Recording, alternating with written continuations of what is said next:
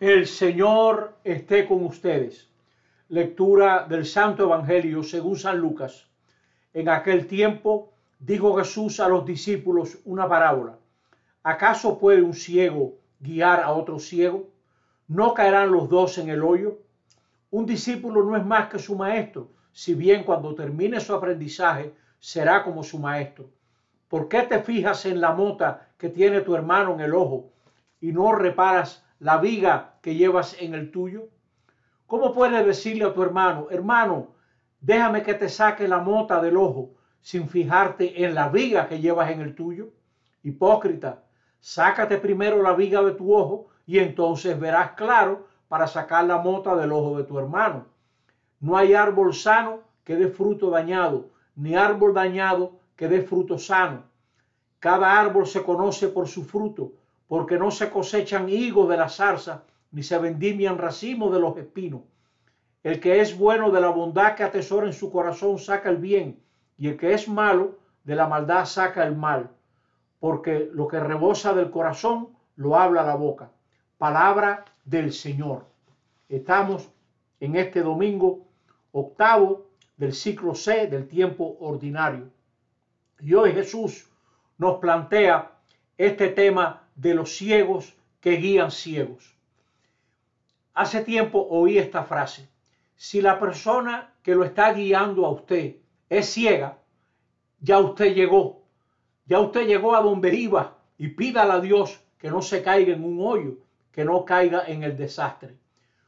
Muchas veces, sobre todo nos pasa a los hombres, estamos ciegos, no vemos las cosas más importantes porque hace mucho tiempo que no nos dejamos orientar por otras personas o no escuchamos la opinión de nadie.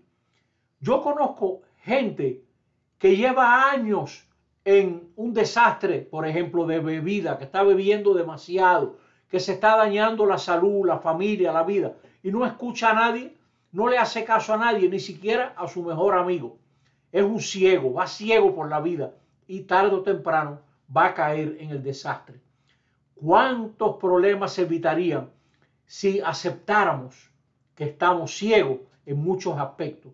Y eso hace que sea necesario el de vez en cuando preguntarle a las personas, ¿qué te parece cómo yo estoy trabajando? A mí me hizo mucho bien que cada lunes, cada lunes en la parroquia Domingo Sabio de los Guandules, analizaban la prédica del domingo y nos evaluaban y nos criticaban, porque uno, yo estaba ciego, yo me creía que estaba haciendo la gran cosa y había gente que decía, yo no entendí nada. Bueno, eso que me pasó a mí, le puede pasar a cualquiera de ustedes. ¿Qué pasa? Que hay aspectos muy importantes de la vida en los que somos, estamos ciegos. Por ejemplo, el trabajo de la mujer, qué vamos a hacer para ayudar a la gente joven a encontrar trabajo, a vivir una vida más bonita. Este domingo se celebra el Día de la Independencia. Qué bien le ha ido a República Dominicana con el turismo. Pero no nos perdamos. ¿Qué es lo que usa el turismo? Sobre todo las playas. Y esto está fantástico. Pero estamos ciegos para otras actividades que pudieran ser eh, actividades remuneradoras actividades que le alcancen al país las tan necesarias divisas. Piensen en esto. ¿Cuánta gente va a República Dominicana a arreglarse la boca? Porque hay dentistas muy buenos, hay facilidades muy buenas. Eso se pudiera organizar mejor. Lo mismo el comercio, la agricultura, por Dios. Usted sabe la cantidad de productos agrícolas excelentes que tiene República Dominicana. Eso se pudiera organizar mejor para venderlos en las islas vecinas Claro, eso es problemático, yo sé, yo de esto no entiendo mucho, pero tengo amigos que me han dicho, si se pusieran de acuerdo la gente que produce juntos en una, en una embarcación no muy grande, se pudiera transportar muchísimas cosas para beneficio de las islas vecinas y de los dominicanos, y asimismo los servicios, el comercio, la asesoría, etc.